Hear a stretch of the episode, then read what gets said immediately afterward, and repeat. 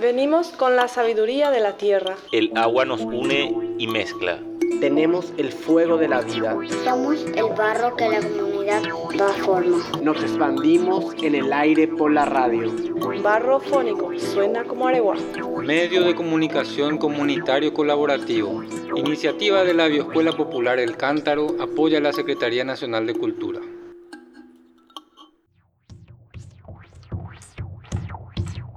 Matecopio, ¿cómo están? Aquí les saluda Leli Goslin y estoy en compañía de Nelio Sugasti para traerte el último episodio de esta temporada de Sonidos del Barro. Es así que después de recorrer la historia de 14 artesanos y artesanas que viven y trabajan en esta ciudad creativa, hoy te presentamos a don Pedro Cristal, miembro de la Asociación de Artesanos de Areguá, y la historia de uno de los hornos más grandes de Sudamérica.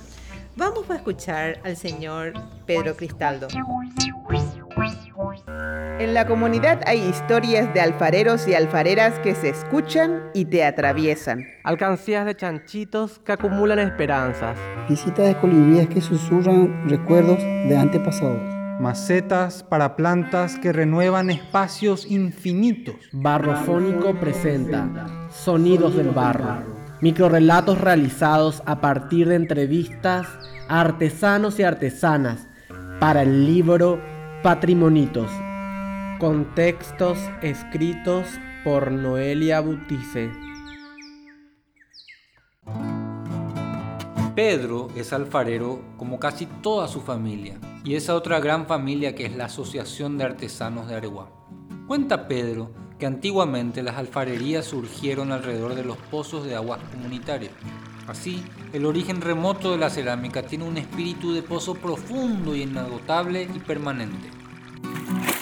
Pedro, que es un maestro de la cerámica, reúne una gran asociación y cuida del pozo.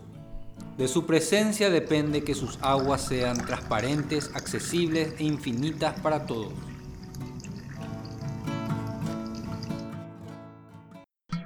Barrofónico. Suena como areguá.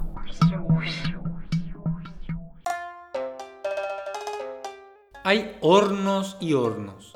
La Asociación de Artesanos tiene uno de los hornos más grandes de Latinoamérica. Se construyó con la ayuda de la cooperación japonesa y es un horno escalonado que permite cocinar piezas a diferentes temperaturas y obtener acabados incluso con colores y texturas similares a la porcelana. Venía a conocer el horno Noborigama.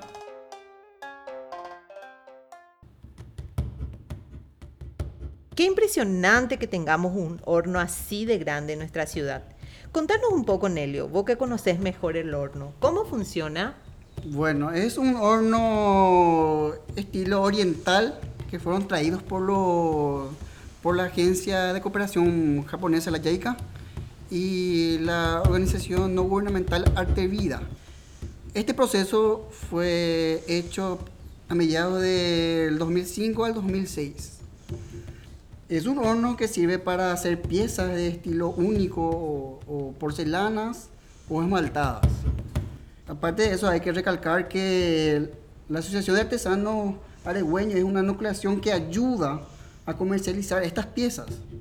Eh, con el nuevo se abrió una puerta hacia la investigación de la cerámica, cosa que eh, abrió ya ahora, ahora que estamos ya acá prácticamente cumpliendo ya 10 años de, de, de, ese horno, abrió ya hacia el lado industrial de la, de la cerámica.